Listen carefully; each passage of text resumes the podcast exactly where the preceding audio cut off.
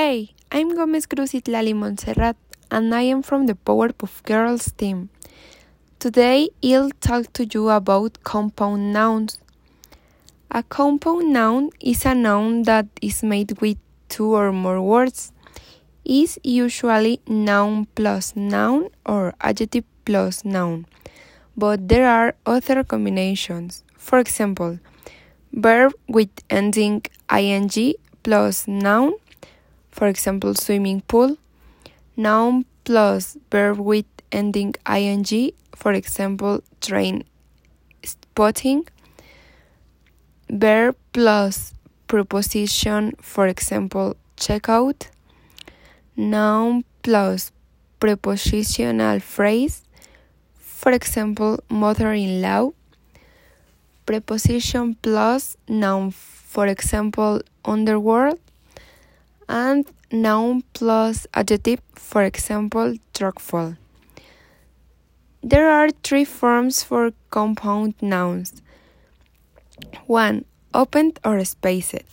Space between words, for example, tennis shoe. 2. Hyphenated. Hyphen between words, for example, dining, hyphen, table. And 3 closet or solid.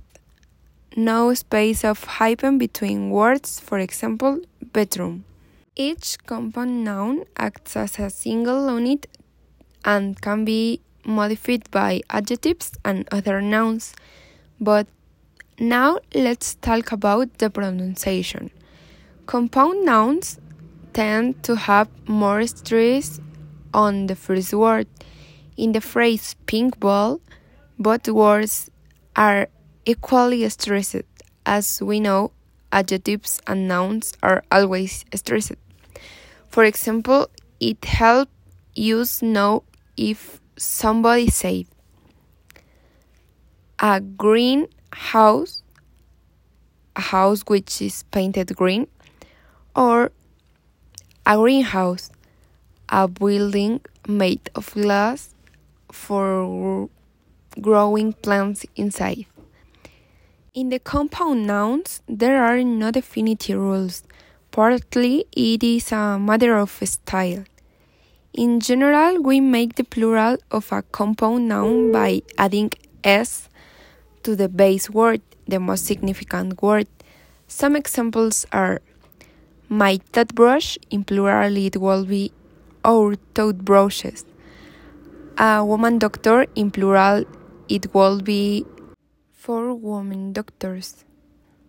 A doctor of philosophy, in plural, it will be two doctors of philosophy. And a passerby, in plural, it will be two passersby.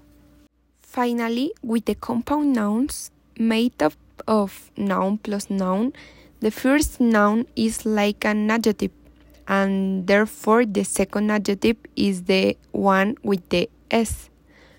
An incorrect example is apples tree, and the correct form is apple trees. Well, this is all from me. I'm Gomez Cruz Itlali Montserrat, and good morning, afternoon, or evening. Goodbye.